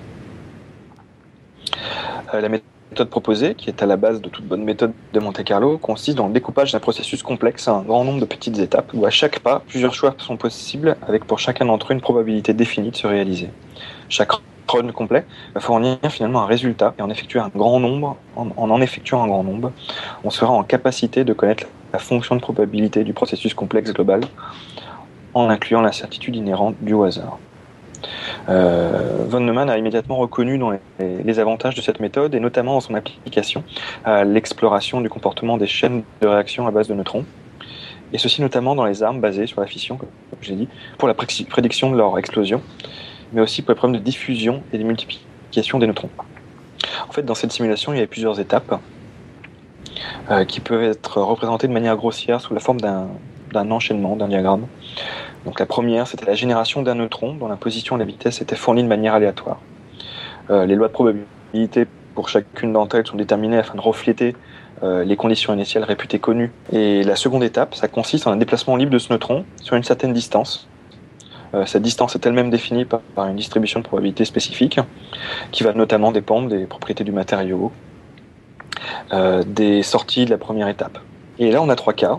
Soit le neutron entre en collision au sein du même matériau, soit le neutron traverse la frontière afin de réaliser un nouveau déplacement libre dans ce nouveau matériau, euh, soit la branche, c'est-à-dire que, que le, cycle se termine parce que le neutron il a été absorbé par le matériau sans générer de nouveaux neutrons où il est complètement sorti de l'objet. Et donc en fait, on, réalise un, grand nombre de ces enchaînements et on observe les résultats pour arriver à, comprendre le fonctionnement des réactions en chaîne euh, que cette opération visait à simuler. Et en fait, pour chacune de ces étapes, des distributions de probabilités sont utilisées pour chacun des cas identifiés. Et il est donc nécessaire de disposer d'une bonne source de nombres aléatoires. Qu'on remarque, et ce qui a déjà été abordé dans différents podcasts, notamment celui de Robin sur hasard, je cite beaucoup les podcasts de, de Robin, vous verrez, vous voyez, c'est qu'il est important d'avoir de bonnes sources de, nombres aléatoires. En fait, on peut utiliser des générateurs de nombres aléatoires qui sont basés sur des phénomènes euh, imprévisibles, mais ce qu'il y a, c'est que le temps d'obtention des nombres il peut être lent, euh, voire trop lent pour les expériences à réaliser pour lesquelles il faut parfois un très grand nombre euh, de nombres aléatoires. Il existe des générateurs de nombres aléatoires qui reposent sur les phénomènes physiques, hein, la radioactivité, les bruits thermiques, la mécanique quantique, etc. Et puis il existe aussi des algorithmes qui peuvent être utilisés pour générer des nombres aléatoires. C'est des algorithmes qui sont, euh, qui sont bien sûr déterministes, qu'on exécute sur des machines déterministes, les ordinateurs. Et donc euh, il y a assez peu de risques pour que ces algorithmes en fait génèrent de vrais nombres aléatoires. Euh, c'est d'ailleurs pour ça qu'en fait on ne dit pas des générateurs de nombres aléatoires, on dit plutôt des générateurs de nombres pseudo-aléatoires. En fait le grand intérêt de ces générateurs, c'est qu'ils permettent de fournir des nombres qui présentent certaines propriétés, comme par exemple l'indépendance des nombres entre eux ou le fait qu'il est difficile de repérer des groupes de nombres euh, suivant certaines règles. L'autre intérêt, euh, est assez clair aussi, c'est qu'ils peuvent être implémentés, programmés, et euh, qu'ils peuvent arriver à générer des nombres très rapidement sans avoir de matériel spécifique en plus que euh, son simple PC. Il existe d'ailleurs plusieurs ensembles de, tests qui ont été euh, qui étaient mis en place pour valider que bah, finalement ces générateurs de nombres pseudo-aléatoires euh, ont un aléatoire assez bon. Donc il y, a- deux grandes suites de tests. Il y en a une qui s'appelle la Die Hard, comme le film de, notre Bruce Willis préféré. Sinon la test U01. Donc c'est deux grandes suites qui sont euh, qui sont assez utilisées pour tester des générateurs de nombres aléatoires. En fait, le but c'est de, confronter ces, ces générateurs à des situations un peu extrêmes dans lesquelles les aspects non aléatoires peuvent apparaître comme des corrélations entre des suites de nombres fournies par les générateurs. Euh, Il y a tout un tas de, tests qui sont réalisés. Il y, en a un par exemple euh, qui teste la répartition dans un cube des nombres générés quand on en prend trois consécutifs pour les coordonnées. Ou il y en a un autre aussi qui s'appelle le test du parking lot. En fait, le but c'est de placer des voitures sur un parking de carré 1. Donc chaque voiture est représentée en fait par, par une sphère. Et quand il y a des crashs, donc c'est quand une voiture veut se garer sur un, un endroit où une voiture est déjà garée, on recommence. Et au bout d'un certain temps, en fait, on regarde le nombre de voitures garées et on doit s'attendre à ce que euh, on, on obtienne à travers différents calculs un peu savants à obtenir une probabilité qui suit une loi normale. En fait, on fait un, un test d'adéquation à la loi normale, on vérifie la compatibilité des données avec une distribution de ce type, et donc soit ça colle, soit ça colle pas. Et donc, euh, parmi les failles qu'il faut éviter pour ces générateurs, on peut en citer un certain nombre, comme la variation de la qualité du hasard des nombres générés en fonction de la graine fournie, c'est-à-dire que pour euh, lancer ces générateurs, pour qu'ils génèrent pas forcément tous tout le temps la même chose, on fournit une graine, une seed. Euh, cette valeur sert à, initier le, générateur. Et donc, c'est en fonction de la graine comment varie le, hasard produit. Euh, ensuite, est-ce que les valeurs successives sont, euh, sont indépendantes ou non? Est-ce que la période est trop petite? Parce que donc ces générateurs de nombres aléatoires ont, euh, ont une période à partir de laquelle ils se mettent à boucler. Mhm. Donc ils reviennent sur les valeurs de départ. Donc il faut que cette péri- la, la période en fait soit pas trop petite. Il y a aussi, comme on est dans l'informatique, que les bits des nombres qui sont générés sont assez aléatoires dans les sorties. Fait, euh, typiquement, euh, souvent ce qui se passe, c'est que quand on a des entiers, des nombres entiers, euh, donc ils sont sur nos architectures classiques, enfin plus trop maintenant, mais les architectures 32 bits, voire 64 bits sur les derniers ordinateurs. Donc les entiers, en fait, ils sont cotés sur, par exemple, 32 bits, donc ça fait 4 octets. Et donc quand on a 32 bits, bah, assez souvent, on veut que tous les bits soient, aléatoires, et les générateurs de moins bonne qualité, souvent les, plus petits ou les plus grands, sont euh, moins aléatoires que les autres. C'est les propriétés qu'on recherche dans les nombres.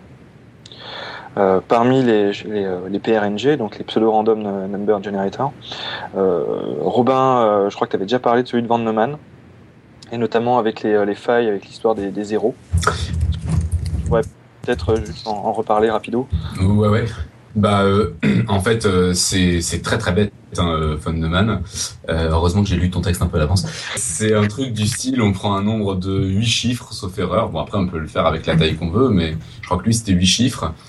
Euh, et on le multiplie par lui-même, on prend son carré, et on prend euh, les huit chiffres du milieu du résultat obtenu, et c'est le nouveau nombre avec lequel on recommence, on le multiplie par lui-même, on prend les huit chiffres du milieu du résultat, etc. etc. Et disons qu'il y a plusieurs problèmes. Un des problèmes étant que si on commence à avoir un zéro euh, à gauche du paquet de huit chiffres qu'on prend, ça veut dire qu'on va avoir un nombre un peu plus petit et que, sauf erreur, on va se retrouver encore avec des zéros euh, à gauche et qu'on va se retrouver petit à petit avec un nombre de plus en plus petit et qu'on va finir par avoir que des zéros. Quoi. Mhm. Donc c'est dès qu'il y a un zéro qui s'introduit quelque part, boum, c'est C'est la fini, merde. on va vers que des zéros et donc c'est plus vraiment aléatoire, quoi, disons. Et d'ailleurs, je crois que vous aviez abordé euh, ce qu'on appelle les générateurs conduentiels linéaires à ce moment-là. En fait. Donc, Alors, je ne sais pas de- ce que c'est, mais si tu le dis. Euh, en fait, c'est des, euh, des suites numériques, euh, c'est des suites où en fait la, la valeur à, à l'instant, enfin comment dire, à l'étape n euh, est égale à la à, un nombre, disons a, un coefficient a, que multiplie euh, la valeur à l'étape n-1 plus un autre nombre, et en fait on prend le module de tout ça euh, pour avoir une certaine valeur. C'est possible. Ça, j'ai pas souvenir d'en avoir parlé. Mais bon, enfin après, euh, j'imagine bien le genre de, de méthode qu'on peut utiliser. Je me souviens surtout avoir parlé de, de choses où justement, pour éviter d'avoir ce genre de biais, on, on utilisait des grandeurs physiques très simples du style la position de la souris ou des choses comme ça, ce que je trouvais assez marrant. Mais Et donc en fait, ces, générateurs, ils ont été introduits par, euh, par un certain Lemmer en 48, sous une forme réduite en fait. Donc c'était pas euh, x, euh, x, xn est égal à axn-1 plus b modulo m, c'était sans le b en fait. Donc c'était juste une suite géométrique. Et donc la période, en fait, dans ce type de générateur, c'est au maximum m, le module. C'est-à-dire que bah, les nombres, ils sont inclus entre 0 et m, quoi. Parce qu'à la fin, on recommence. Pour les plus mathématiciens d'entre nous, fait partie, c'est une classe d'horloge. Et donc pour des peut-être quand même, pardon, hein, peut-être peut-être juste euh, expliquer pour les gens qui sont pas euh, complètement habitués au modulo. Quoi. je prends Ouais. deux secondes. C'est la classe d'horloge, c'est clair. Modulo, calculer quelque chose modulo 12, ça veut dire qu'on enlève 12 autant de fois que possible. C'est-à-dire que c'est exactement ce qu'on fait quand on, quand on parle de l'heure. Quand on dit il est 13 heures, en fait il est 1 heure. C'est la même chose. On vire 12. Comme modulo, c'est la division sans la virgule, en fait, c'est ça? Non, modulo, c'est Si. tu modulo. c'est le reste Si, de la division. Oui, C'est le reste- c'est le reste de la oui, c'est le reste de la division, par, euh, donc là en l'occurrence 12, mais ça peut être par n'importe quoi. Mhm. Donc c'est clair que si ton calcul pour trouver quelque chose d'aléatoire est modulo un, un certain nombre, bah tu peux trouver que des nombres qui sont plus petits que ce nombre-là. Si tu fais du calcul modulo 12, on peut Ouais. pas trouver plus grand que 12. En principe, on peut même pas trouver 12. 12 c'est 0. Elle est bien l'explication l'âne. hein. Le, le reste de la division. Le reste de la Ou la division. division Oui, sans la virgule. Oui, oui, non, mais pardon, excuse-moi. euh, Alan, euh, tu viendras faire les exposés à ma place. ça peut- Ouais, ouais, moi, je, je- je vais vous faire deux, trois podcasts sur les maths. Non mais pour une explication rigoureuse, elle est moins bonne que la, que la tienne, Robin. Mais pour une explication rapide, en milieu de dossier, elle est plus efficace. quoi, elle, est, elle est parfaitement rigoureuse, dire là. Et donc, euh, donc voilà, donc en fait la période, justement, voilà, c'est au maximum m, donc c'est-à-dire que c'est le nombre de, de valeurs qu'on peut avoir au maximum différentes. Et donc en fait la période euh, pour ce type de générateur sur les implémentations 32 bits, c'est 2 puissance 32, parce que pour chaque bit on a deux choix, et donc 2 puissance 32. Un des générateurs de ce type qui a été le plus utilisé pendant pas mal de temps, il s'appelait Rendu. Euh, euh, en fait, il fut introduit par IBM dans les années 60. Euh, Pour lui, les paramètres A et M, donc A c'est le coefficient xn égale A, xn moins 1. Euh, donc c'est le coefficient A, euh, il valait 65 539 et M, donc le modulo, il valait 2 puissance 31. En fait, il a été beaucoup utilisé jusqu'à ce qu'on se rende compte qu'en fait, il générait des nombres euh, qui étaient pas si aléatoires que ça. Parce que quand on les utilisait pour représenter des points en dimension supérieure à 2, donc dans des, cubes voire des hypercubes, des cubes mais en dimension supérieure à 3, euh, et ben en fait ils n'étaient pas euh, placés de manière aléatoire. Pour les, plus férus de mathématiques, alors j'expliquerai pas par contre ce que c'est, euh, rendu échoue à un test qui s'appelle le test spectral à partir de la dimension 3. Voilà. Et donc en fait il y a une, illustration euh, dans le dossier où on voit bien que euh, effectivement on n'a pas une, répartition aléatoire des, nombres qu'on tire, mais vraiment une répartition sous forme de, de, de, de plans parallèles. Donc pour finir sur ces, sur ces générateurs, les, euh, les générateurs de nombres pseudo-aléatoires, l'un des plus connus, euh, et pour être de bonne qualité, sauf pour la cryptographie, euh, c'est celui inventé par deux japonais, Makoto Matsumoto et Takuji Nishimura, en 97, qui s'appelle Mersenne Twister. Déjà, il possède une très grande période de puissance 19 937-1 et il est uniformément distribué sur 623 dimensions. Donc en fait, ce qu'on veut dire par là, c'est que pour le test qu'on a expliqué juste avant, en fait, quand on prend des hypercubes de dimension 623, donc euh, je pense qu'à part Robin, il y a peut-être personne qui doit se représenter ce que ça veut dire. Vous euh, En fait, jusqu'à cette dimension-là, on observe du hasard dans le placement des chiffres, des points dans l'espace. J'adore ce genre de résultat. Jusqu'à, tu dis, la dimension 623. 623. C'est trop la classe. Très cher auditeur, vous n'avez pas la vidéo, mais si vous l'aviez, vous verriez Robin littéralement exploser de rire. C'est ça, Robin heureux. Il suffit de 623 dimensions et il est heureux, Robin. Non, mais un résultat qui est vrai jusqu'à la dimension 6. Non, mais franchement, c'est complètement incroyable. Genre, c'est fou en dessous, c'est vrai en dessous, après, non, bah, après, non, ça, ça foire à partir de la dimension 623, je viens, c'est absurde. je pense qu'ils ont dû faire tester ça par un stagiaire ou un truc. Dans le même style, il y a le théorème du, de la, de la saucisse, de la conjecture de la saucisse, pardon. T'en avais parlé, non? Ouais, mais j'en avais pas parlé justement parce que je pouvais pas parler de tout et où il y a un. C'est génial parce que c'est de montrer jusqu'à la dimension 42. 42 en plus. Pardon. Allez, on coupe Robin. Donc euh, c'est un, un, générateur qui est plutôt complexe. Hein. C'est pas une suite arithmétique ou géométrique comme juste avant, parce qu'il est beaucoup plus, est beaucoup plus complexe que les, générateurs concurrentiels linéaires. Euh, L'idée en fait, c'est qu'on fait déplacer des bits. Euh, donc on prend des chiffres et puis on déplace des bits devant, derrière avec des opérations logiques, donc de type ou exclusif. Et en fait, on prend ces bits, on les met dans une matrice, donc un tableau de dimensions. Et puis euh, ensuite, on a une forme de, euh, suite numérique avec ces, euh, avec ces matrices, on fait des opérations logiques dedans, et en fait, on prend tout ça et ça nous sort des nombres, aléatoires. Voilà. Un des, problèmes en fait qu'on rencontre notamment avec ces, générateurs, c'est que dans le cas de la parisation de code, en fait, quand on utilise un logiciel sur des serveurs de calcul, une difficulté qui apparaît, c'est de pouvoir générer pour chaque euh, version, du code, donc sur chaque serveur, en fait, des séries de nombres aléatoires qui soient indépendantes et identiquement distribuées.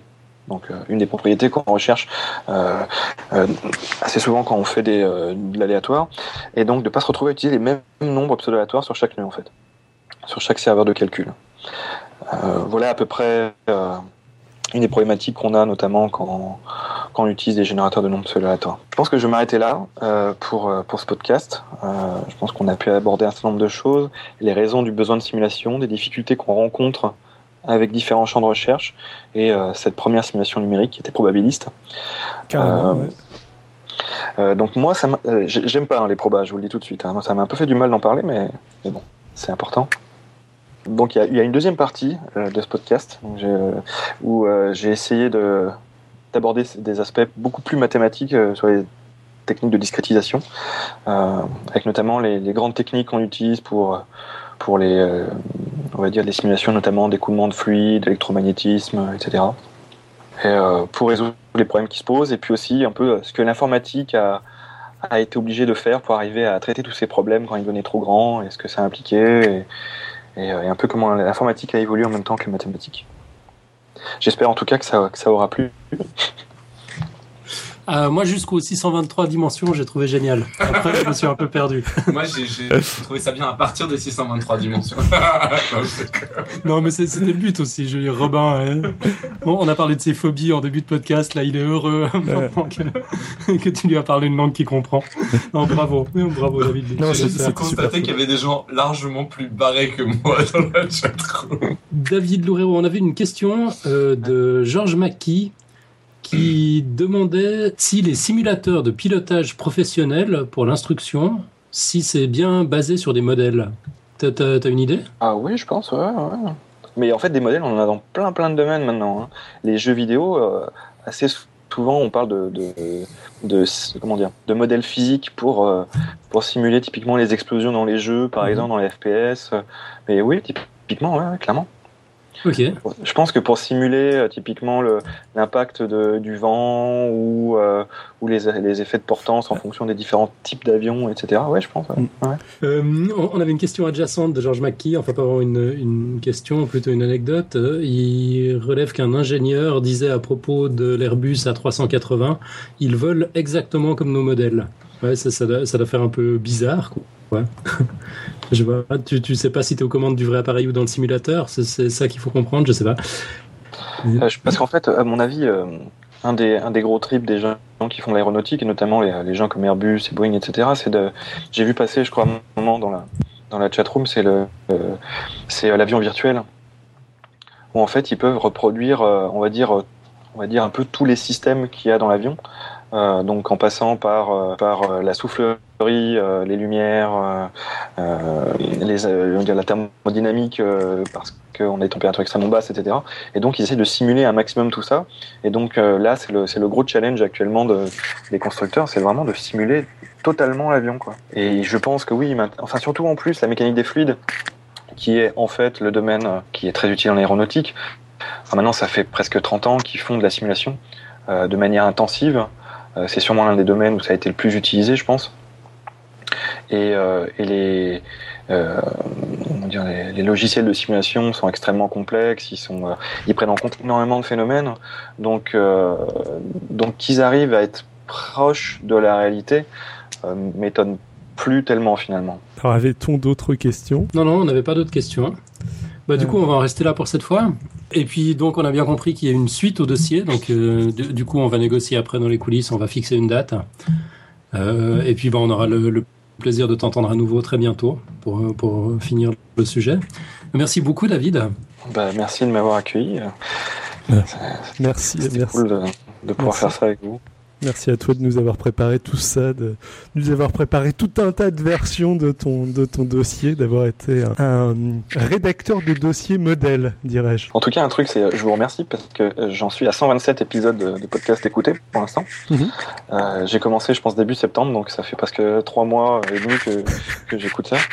Et, euh, et bah, c'est vachement mieux que d'écouter les, les trucs euh, les plus affligeants que la radio débite. Donc, euh, donc c'est cool. C'est mieux que les trucs les plus affligeants. Bah, écoute, Bah, merci. forcément, forcément, tu trouves ça bien maintenant que tu y passes. Non, mais euh, chouette, 127. Donc, tu viens d'entendre euh, Gisin. C'est ça? Euh, en fait, non, non, je les ai écoutés Non, euh, ouais. et, euh, de manière totalement aléatoire. J'ai Ah écouté ouais. teaser, le numéro 0 dans la voiture en venant. Donc, Oh, Vraiment dans, dans tous les sens, quoi. excellent. Il y a des auditeurs plus, plus consciencieux que moi, quoi. T'as toujours pas entendu le teaser, mais il dure 30 secondes, tu, tu peux y aller. Ok. On, on va encha- enchaîner avec... On, on entend toujours ton micro qui, qui frotte contre ton col, euh, David. Sinon, ce sera plus simple. Ok, ça marche. Je crois que Robin a un petit message personnel à faire passer. Euh, J'ai un- petit message personnel à faire passer quand même parce que donc pendant l'émission on a parlé des, des vieux euh, des vieux ordinateurs avec euh, avec euh, leurs euh, leurs anciennes disquettes qui n'étaient pas des disquettes. Il y a un auditeur qui a dit euh, ça s'appelle euh, les cartes mémoire euh, à tort un truc comme ça. Et donc en fait j'ai reçu un texto de mon père qui est en train d'écouter l'émission en direct et c'est lui qui m'avait refourgué cette vieille carte euh, mémoire avec les, les fils de cuivre qui se croisent. Et comme en fait il est en train d'écouter l'émission en direct sans que je sois au courant, il m'a envoyé un texto pour confirmer que ça s'appelle une carte mémoire de Thor de ferrite. Voilà. Bah, parfait. Je Génial. qu'on est dans l'interactivité totale, c'est absolument extraordinaire. Je dois peut-être même pouvoir, si vous voulez, vous trouver des, euh, des images de ça, parce que je sais que j'avais regardé à une époque. Je vais essayer de chercher et vous en trouver une. Ouais, excellent. Puis on en profite tous pour saluer le papa de Robin. Exactement, Ça spécial dédicace. Et on va enchaîner avec le pitch de l'émission de la semaine prochaine. Exact, euh, émission qui sera donc un débat préparé par Marie Simon, at euh, Oli Hologramme sur Twitter. Euh, donc, c'est probablement au lycée que l'on vous a collé pour la première fois l'étiquette de scientifique ou celle de littéraire, vous prédestinant par là même à un champ de la connaissance et à des types d'apprentissage spécifiques, mais également à un profil cognitif, voire à une personnalité. Des manières fortes et indélicates qui auraient fait sourire Pascal, Newton, Pic de la Mirandole, Poincaré ou tout autre homme de science selon l'acceptation classique du terme. Et pourtant, cette filière, il faudra bien la choisir. Un choix peu aisé qui dépend pour beaucoup de la manière dont le lycéen, tout juste sorti de l'œuf, se représentera les disciplines à la lumière de leur enseignement. La première fois, euh, nous causerons donc des sciences à l'école et en particulier de ce que les structures disciplinaires disent de l'organisation académique du savoir. Qu'est-ce qu'une discipline? Qu'est-ce qu'un champ du savoir? Les cloisons disciplinaires bougent-elles? Autant de questions passionnantes qui devraient déboucher sur un débat que l'on espère houleux. Voilà donc, on va parler de l'éducation la semaine prochaine. Eh ben, j'ai hâte. Bon, je peux ajouter peut-être une anecdote personnelle. On te colle pas forcément l'étiquette de scientifique ou de littéraire au lycée. On peut te coller l'étiquette de cancre aussi, de cas désespéré. je parle en connaissance de cause. Non, mais vraiment, vraiment très chouette. Alors j'ai hâte d'avoir cette discussion. Hâte d'accueillir Marie. Merci David, une fois encore, d'avoir organisé tout ça. J'ai pas préparé grand chose, c'est surtout Marie qui a, qui a, préparé des choses, mais on va voir ça la euh, semaine prochaine. Euh, donc le rendez-vous est pris, ce sera donc la semaine prochaine, le jeudi 19. On enchaîne avec la quote. Euh, David Loureiro, j'espère qu'on n'a pas oublié de te dire que les invités devaient venir avec une quote. Non. ah, t'as fait tes devoirs alors? Ouais, ouais. C'est une quote que j'ai trouvée. Euh, bon, sur la simulation, il y en a. Enfin, je, suis peut-être pas assez cherché, après tu me diras, mais. Euh, alors, elle est en anglais. Selon la tradition. Je veux bien la lire en anglais, après, je sais pas qui est-ce qui va la traduire. Euh, donc, c'est Simulations are believed by no one except those who conducted them. Experimental results are believed by everyone except those who conducted them. Euh, donc les simulations, personne n'y croit, sauf ceux qui les font. Et les résultats expérimentaux, tout le monde y croit, sauf ceux qui les expérimentent. C'est ça. Pas mal. Ouais, c'est excellent. On sait de qui c'est? Alors celle-ci, en fait, c'est, euh, j'ai l'impression que c'était un, je sais pas, un postdoc dans une conf obscure euh, à Pittsburgh. en fait, apparemment, c'est, ça serait, ça serait une adaptation d'une quote d'Einstein. Je m'avais mis le doute sur le fait qu'il est vraiment dit. Tu cherchais un peu sur Internet et il y a pas mal de sources qui ont l'air de la donner. Donc, a priori, il a dit ça quelque... un moment. Je sais pas, après avoir bu une, bière, je sais pas. Mais, euh, et donc, lui, en fait, c'était plutôt sur la différence entre la, théorie et les expériences, en fait. Ah oui. Je, suis très d'accord avec la version euh, théorie, euh, théorie et expérience, mais elle, mais elle marche aussi bien avec simulation et experimental results. Ouais, elle me plaît bien. Un rapide retour sur l'émission de la semaine dernière. On a eu un commentaire d'Alefto. Salut Alan a fini son dossier en rêvant de collaborer entre Lefto et Couchetard. Ça se fait déjà, j'ai joué dans un, temps à un MMORPG, dans un univers space opéra, les joueurs étant groupés en coalition, on avait des stratégies circadiennes en prenant compte de l'heure en Chine et en Corée où les coalitions ennemies lançaient les vagues d'attaque de nos bases euh, aux heures où la France dort et on envoyait nos flottes de vaisseaux chargés de nos ressources voler dans l'espace juste à ce moment-là pour éviter les pillages et les destructions. J'admets, c'est peu productif au final, mais bon. Et ce, type de jeu chronophage tente à démontrer des conséquences pathologiques. À plus, à l'EFTO. Bah, c'est intéressant, j'en ai parlé comme ça, je savais pas que ça existait. Euh, bon, parfait, merci à l'EFTO. On a un autre commentaire sur le même dossier, le même sujet, euh, d'Alnitam. Super intéressant et instructif sauf quand Monsieur Kerner m'écorche les oreilles en disant que l'horloge florale est comme les cadrans solaires, ça donne l'heure à la louche. Si vous parlez du cadran solaire que ma grand-mère a acheté en grande surface et qu'elle a accroché là où ça fait beau, d'accord. Mais sinon, un vrai cadran solaire est très précis puisque c'est le soleil lui-même qui donne l'heure. Et comme vous le dites dans le dossier, les rythmes lumineux sont tellement prévisibles qu'on peut savoir à quelle heure s'est levé le soleil il y a 2000 ans. Et cadran solaire, c'est mon dada, je pouvais pas laisser passer ça. Alors Pierre a vu le commentaire, il a répondu, il a dit euh, c'est un péché d'ignorance, je ne pensais pas que les cadrans solaires pouvaient être si précis. J'attends maintenant le commentaire d'un jardinier furieux qui va m'annoncer que les horloges florales sont en réalité très précises. Et voilà. bon, on a bien sûr plein d'autres commentaires, mais on les garde pour la prochaine émission freestyle. Là, je voulais juste rapidement revenir sur ce qu'on a dit la semaine dernière. Euh, on va faire quelques petits plugs euh, pendant qu'on y est. Alors, on souhaite euh, d'abord la bienvenue à notre nouvel auditeur Adrien, sans aucun doute le plus jeune de tous, de tous nos auditeurs. On adresse nos sincères félicitations à ses parents.